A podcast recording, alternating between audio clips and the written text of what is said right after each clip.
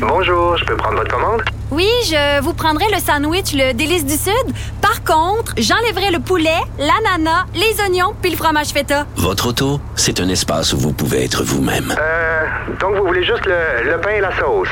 Oui, monsieur. Elle mérite d'être bien protégée. Et vous méritez d'être bien accompagné. Trouvez la protection la mieux adaptée à votre auto avec Desjardins Assurance et obtenez une soumission en quelques clics sur desjardins.com.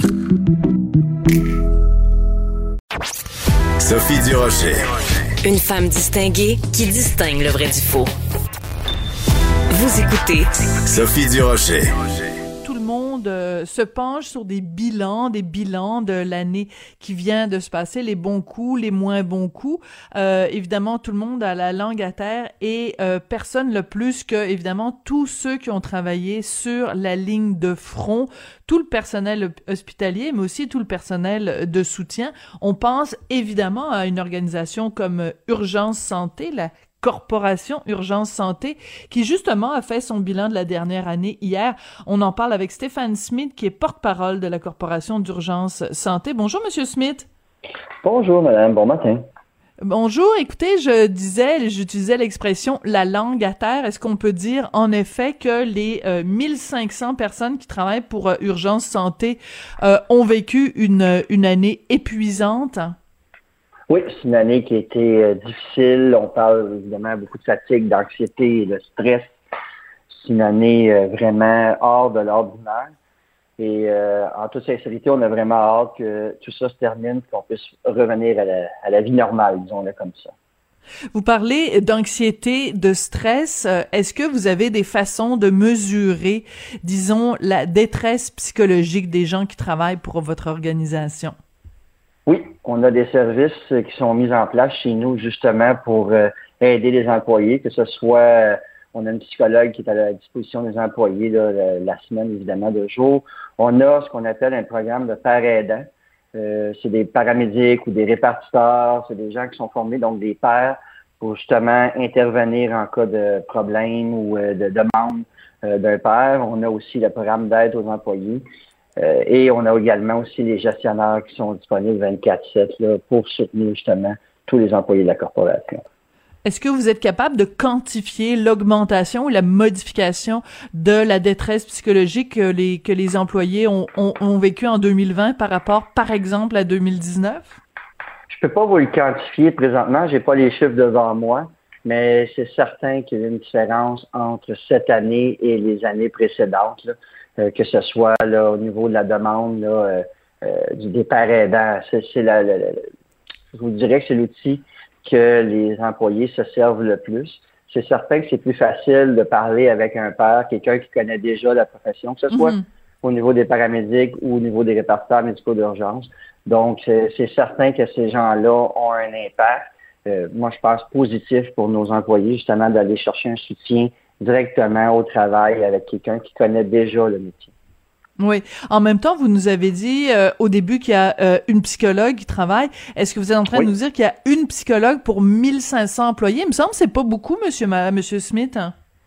Ben en fait, euh, oui, on c'est sûr que c'est pas beaucoup, mais je vous, je vous dirais que on est chanceux euh, de- d'en avoir une à temps plein qui vient nous donner un coup de main, et c'est pour Oui. ça justement qu'on a les autres services, euh, que ce soit au niveau du programme d'aide des employés ou les pères aidants, ou même les gestionnaires justement pour venir épauler euh, la psychologue. Oui, c'est certain qu'elle a beaucoup de demandes, mais elle est excessivement efficace, elle aussi, et on en prend Bon. soin parce qu'elle aussi, euh, justement, faut que faut pas la perdre.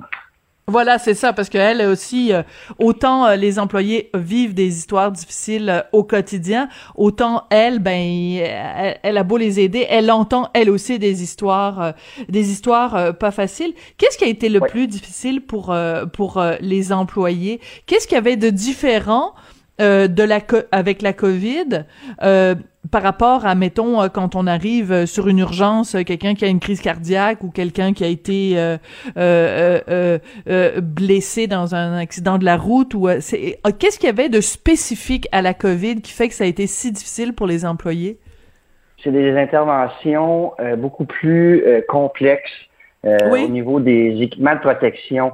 Donc, durant la dernière année, Euh, on va commencer par les paramédics, si vous voulez bien. Au niveau Oui. des paramédics, à chaque intervention, ils arrivaient où ils devaient revêtir euh, les équipements de protection. Euh, ben, c'est un niveau beaucoup plus euh, complexe. Il y a une façon de, de, de, de mettre les équipements de protection, il y a une façon de les enlever. Je vais vous donner le plus bel exemple parce que je l'ai vécu moi-même euh, l'été passé. Donc l'été passé, euh, j'ai fait, j'étais sur l'ambulance et euh, c'était une journée de canicule. Bon, et là, on transfère un patient qui euh, s'est confirmé, il y a la COVID. Euh, il fait peut-être 40 dehors, donc on met les équipements et une fois qu'on met les équipements, on peut plus les enlever. Donc, euh, que l'intervention dure euh, euh, 20 minutes à aller à 2 heures, ben on garde tous les équipements de protection sur nous. Donc, ça fait excessivement chaud. Je, euh, je vais vous parler du masque à cartouche. Le masque à cartouche vient nous couvrir le visage évidemment, pour pas qu'on qu'il y ait rien qui rentre à l'intérieur, mais ça vient serrer le visage, la jaquette, les gants, bon, la, la visière, etc. Je peux vous dire que j'avais l'impression d'avoir une chute Niagara dans le dos, là, tellement que j'avais chaud. Et pour vous donner le meilleur exemple, c'est à l'intérieur, on peut pas enlever, donc euh, on transpire, euh, il fait chaud, euh, et là, ça dure tout le temps d'intervention. Donc, par la suite, après l'intervention, enlever tous les équipements, essayer de se refroidir un peu, disons-le comme ça, et par la suite, tout nettoyer, tout ce qu'on a utilisé. Donc, et il y a toujours le risque, euh, la crainte pour les employés, évidemment, euh, bon, d'a- d'a- d'a- d'attraper la COVID et par la suite euh, de, transmettre à leur famille. Donc, il y avait ce risque-là. C'est un stress qui est constant. Euh, donc, toute cette, cette année-là a été vraiment concentrée là, là-dessus à, à faire de la prévention au niveau de la santé, sécurité au travail, à revoir régulièrement avec tous les employés là, les façons de faire, à s'assurer que nos équipements euh, étaient euh, à jour pour les employés, que les employés étaient aussi euh, à jour dans toutes les procédures, protocoles. Ça a été une année qui a été vraiment différente de toutes les autres années. Euh, quand je regarde là, mon passé là, personnel, si on veut, au niveau Oui. de l'organisation. Combien de, de, de- d'employés ont contracté la COVID et combien sur ce, sur ce, chiffre-là l'ont contracté au travail? Je peux pas vous dire au travail, mais nous, on a eu 111 employés depuis sur les 1500 depuis le début euh, de la COVID, euh, de la pandémie, si on veut, qui ont été euh, considérés comme des employés qui ont eu la COVID positif. On a eu des employés qui ont été retirés du travail euh, par prévention, mais au niveau des gens qui ont eu la COVID, c'est 111 employés au total. Et là, j'inclus tous les employés de la corporation, donc que ça, ça peut être paramédic, répartiteur, mécanicien, préposé, euh, Oui. euh, j'en, j'en- et j'en passe. Donc, euh, oui, c'est quand même, c'est beaucoup C'est trop. presque 10% ouais. Ouais, c'est ça. Mais en même temps, sur le nombre d'employés, au nombre d'interventions que les, Ouais. les employés ont fait, euh, c'est, c'est- on, on est quand, faut être quand même euh, fier du, même si c'est toujours trop 111, faut quand même être fier là, du chiffre en se disant, ben minimalement, on a réussi à limiter les dégâts, disons-le comme ça. Euh, Combien sont décédés? Aucun, Aucun. aucun, aucun employé est décédé. D'accord. Monsieur euh, Smith, euh, vous, euh, les chiffres sont vraiment absolument effarants là quand on, on compte. écoutez, c'est c'est énorme là. Répartiteurs médicaux d'urgence qui ont répondu à plus de 30 000 appels liés à la COVID-19. Les paramédics ont réalisé plus de 25 800 transports de citoyens suspectés d'être atteints euh, à- à- de, la, de la COVID. Est-ce que vous avez suffisamment de ressources, suffisamment d'employés, suffisamment d'équipements, suffisamment de véhicules? Est-ce que vous en avez suffisamment ou vous, euh, vous considérez que vous auriez eu besoin d'avoir plus de ressources pour faire face à la COVID? Nous aurions eu besoin de plus de ressources, c'est certain. Nous sommes, euh, je vous dirais, euh, aussitôt que les, les paramédics finissent euh, leur deck euh, au cégep, ils ont un emploi certain et à temps plein. Donc, euh, bien sûr qu'on on, on aurait pris plus d'employés encore. Ce que ça a eu comme effet, c'est que nos employés qui étaient déjà présents ont dû prendre des bouchées doubles à quelques reprises. Je voudrais euh, rendre un hommage aux répartiteurs médicaux d'urgence. Quand on parlait Oui. des 30 000 appels liés à la COVID, eux avaient un emploi très... euh, c'est pas facile ce qu'ils faisaient et il fallait vraiment qu'ils viennent poser des questions très pointues pour justement, euh, ils sont nos yeux le temps qu'on on arrive sur les interventions. Donc, venir euh, essayer de donner le plus d'informations aux paramédics pour que quand eux arrivaient sur les lieux, puissent avoir les, mettre les bons équipements de protection et intervenir euh, d'une façon où ce qui était protégé. Mm. Même si les paramédics en CLCD vont poser d'autres questions, les répartiteurs médicaux d'urgence, 30 000 appels liés juste à la COVID, c'est à part tous fou. les autres appels qu'ils ont dans l'année, c'est énorme. Et quand on regardait tantôt les 25 800 transports, là, ça, ça veut dire qu'au moins 25 800 fois, les paramédics ont porté tous les équipements de protection, comme Ouais, je vous parlais ouais. tantôt. Moi, je suis chanceux, l'ai- dans un sens, euh, je l'ai fait que deux jours l'été passé. là, ceux qui font ça à temps plein, là, Mm. euh, chapeau, c'est on leur rend hommage parce que on, on- vous savez, dans une situation comme on a vécu, je pense que dans une organisation, il faut que les gens se, se, se tendent la main puis qu'ils travaillent en équipe. Euh, c'est ce qu'on a vu ce- cette année. Je vous ramène là au printemps, là, où ce que là, là, présentement, mais il y a un an, là, où ce que euh, on avait une inquiétude au niveau des masques. On Oui. s'est dit est-ce qu'on on va manquer de masques? Qu'est-ce qui va arriver? Est-ce qu'on va manquer d'équipement? Euh, je vous, puis là, je, je dis pas ça pour faire pitié, mais on travaillait 24 heures sur 24 à essayer de trouver Hmm. des solutions. D'ailleurs, c'est ce qui est arrivé avec nos masques à cartouche qu'on a dit. Il n'est pas question qu'on prenne un risque pour les employés. Donc, c'est là qu'on a fait l'achat de tous les masques à cartouche. Euh, c'est stressant. Tout le monde, à tous les jours, mais, euh, il y avait une rencontre avec les employés avant qu'ils partent pour les- leur corps de travail, où ce qu'on les tenait informés de l'évolution, euh, que ce soit au niveau justement des masques, des équipements, parce qu'eux aussi étaient inquiets. Euh, Bien est-ce sûr. qu'on va manquer de gants? Est-ce qu'on va manquer de jaquettes? Qu'est-ce qui va arriver si on n'a pas d'équipement? On ne pourra pas intervenir. On ne veut pas être infecté. On ne veut pas infecter notre famille. Euh, ce stress-là était constant. Les, premiers mois ont été euh, extrêmement difficiles. Euh, justement, tous les jours, il fallait que tout le monde mette la main à la pâte.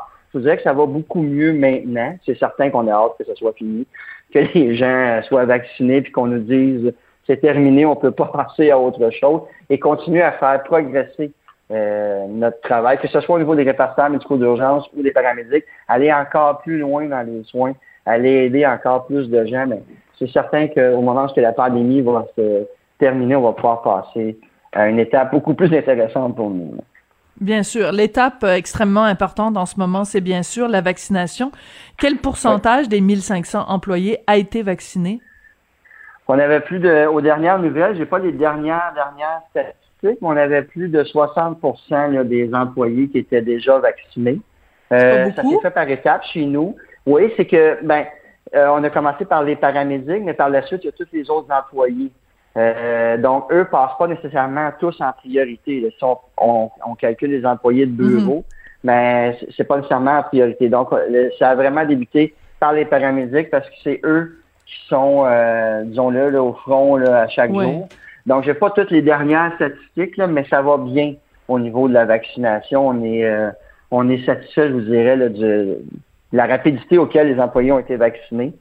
D'accord. ben, évidemment, on a hâte que ce soit complété, là, mais bon, euh, une Mais, chose à mais, la fois.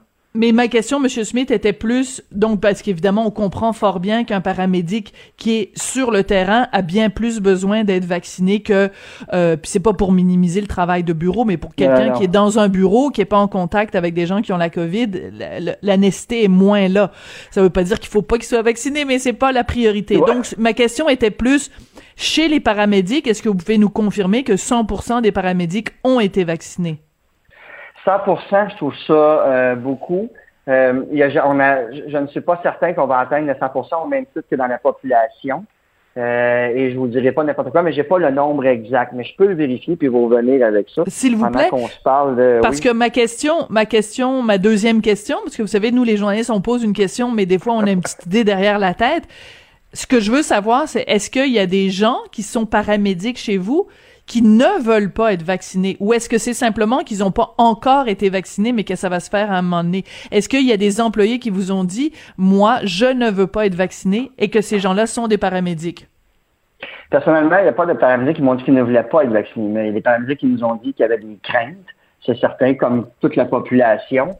Non, Comme je vous dis, non, Monsieur Smith, toute la population n'a pas des craintes par rapport au vaccin? Non? Ben, non. Ah non? Vous, Ben- vous croyez que la. euh, je, veux juste être certain, vous dites que toute la population au complet est convaincue qu'il faut qu'ils soient tous vaccinés? Ben, je veux dire, les- non, mais ce que je veux dire, c'est que les sondages peut-être vont dire qu'il y a peut-être euh, euh, t- euh, 30% de la population qui a des craintes, mais vous, vous me dites t- 100% de la population a des craintes par rapport au vaccin. Donc, Non, je vais non, juste non, vous corriger, vous corriger là-dessus. Oui, oui. non, non, ce que je dis, c'est que comme dans la population, il y a des gens qui ont des, euh, qui ont des craintes. Fait que chez nous aussi, il y avait des gens qui avaient des craintes, c'est normal. Pas 100% excusez, on s'est mal compris. D'accord. Mais ok, je vais, ok, on va, on va, on va poser les choses clairement, Monsieur Smith.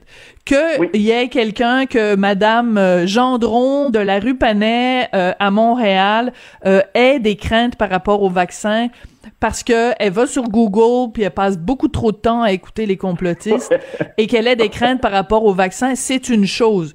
Que quelqu'un soit paramédic, travaille pour urgence santé et que cette personne-là me dise ou vous dise j'ai des craintes par rapport au vaccin, je suis pas sûr Stéphane que j'ai le goût d'aller me faire vacciner. Moi monsieur Smith, ça m'inquiète. OK, je comprends ce que vous voulez dire. Pendant qu'on se parle, j'ai texté justement pour avoir la réponse, mais moi, je vous dirais que chez nous, euh, au niveau euh, de la vaccination, les gens ont émis, comme, comme dans partout ailleurs dans le réseau de la santé, des commentaires en disant est-ce que bon, bon, quand est-ce qu'on va vacciner? Oui, c'est clair. Est-ce que euh, est-ce que les gens avaient des questions, je le dirais plus comme ça, concernant le vaccin? Tout à fait. les gens veulent, veulent être informés, veulent savoir, veulent savoir quel vaccin ils vont avoir.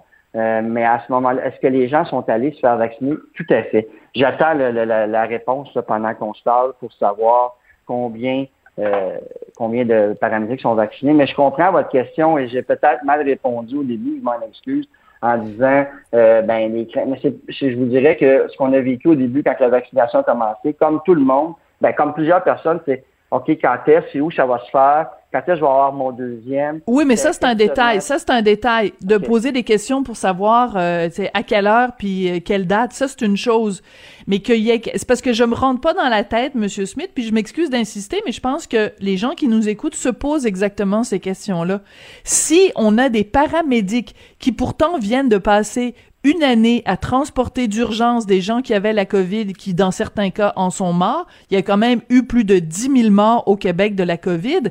Si on a des paramédics qui ont des réticences à se faire vacciner, alors qu'ils vont au cours des prochaines semaines et des prochains mois encore être en contact avec des gens qui ont la COVID, j'ai une inquiétude et cette inquiétude-là, elle est légitime, Monsieur Smith. Moi, j'accepterais pas personnellement de travailler, euh, être à la tête de, de Urgence Santé. J'accepterais pas qu'il y ait ne serait-ce que un paramédic qui soit pas vacciné parce qu'à ce moment-là, il met sa santé et la santé des gens qui transportent euh, en, en danger. Vous pensez pas? Ben, en fait, on va reprendre du début. Là. Ce que je vous dis, c'est que les paramédics ont posé beaucoup de questions sur la vaccination. Est-ce que 100% des paramédics sont vaccinés présentement? Je peux pas vous le garantir. Euh, j'attends la, la, la, Mais est-ce que vous devriez pas exiger que 100% des, des, paramédics On comprend que pour des raisons légales, on ne peut pas rendre euh, la vaccination obligatoire dans la population en général. Et même il y a des réticences, on peut pas la rendre nécessairement obligatoire dans le milieu de la santé.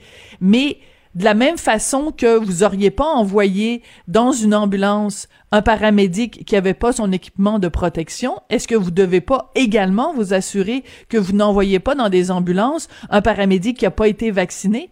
C'est la même chose qu'un équipement de protection. C'est une protection à l'intérieur de notre corps au lieu d'être à l'extérieur de notre corps. Tout à fait. Mais pour l'instant, on n'est pas à exiger, à ordonner à chaque employé qu'il soit vacciné on est allé sur une base euh, volontaire. On croit que nos employés ont euh, eu assez d'informations pour comprendre qu'ils doivent se faire vacciner, que c'est une priorité. Maintenant, est-ce qu'on est rendu à 100% d'employés euh, de paramédics vaccinés présentement? Je ne peux pas vous dire que c'est 100% des employés au complexe sont vaccinés. On n'est pas là pour l'instant je comprends que vous n'avez pas l'information. Ce que je veux sentir de votre part, Monsieur Smith, c'est que c'est une priorité pour vous et que ce que vous visez, c'est d'avoir 100%. C'est ça que je veux entendre dans votre voix, là, que je veux de la conviction de votre part. Je veux que vous vous leviez le matin en disant ça n'a pas de bon sens. Il faut absolument que tout notre monde sur le terrain soit vacciné. C'est ça que je veux sentir de votre part, Monsieur Smith. je vous dirais que à plusieurs reprises, parce que nous, on, fait ce qu'on appelle des, briefings le matin, à plusieurs reprises, que ce soit par courriel, par euh, information, par briefing. On a parlé à nos employés de l'importance de la vaccination, de se faire vacciner. On a eu des plages plusieurs plages qui ont été ouvertes au niveau des centres pour justement se faire vacciner. Et on est convaincu que nos employés vont se faire vacciner rapidement, ceux qui ne le sont pas encore. D'accord, parfait. Bon, ben voilà, on a fini par y arriver, Monsieur Smith. Puis écoutez, quand vous aurez euh, une réponse à votre euh, à votre SMS que vous avez euh, envoyé, ben assurez-vous de nous le communiquer parce que j'aimerais bien pouvoir aujourd'hui dans l'émission pouvoir rassurer tout le monde sur sur le chiffre de la vaccination. Monsieur Smith, je ne réponds rien. D'accord. Monsieur Smith, donc je rappelle, Stéphane Smith, vous êtes porte-parole de la Corporation d'urgence santé, la plus grande organisation ambulancière du Québec qui relève, euh, donc on le rappelle, hein, du ministère de la Santé et des Services sociaux. Merci beaucoup d'être venu nous parler aujourd'hui. Merci à vous. Passez une belle journée. Merci, merci, Monsieur merci, Au revoir.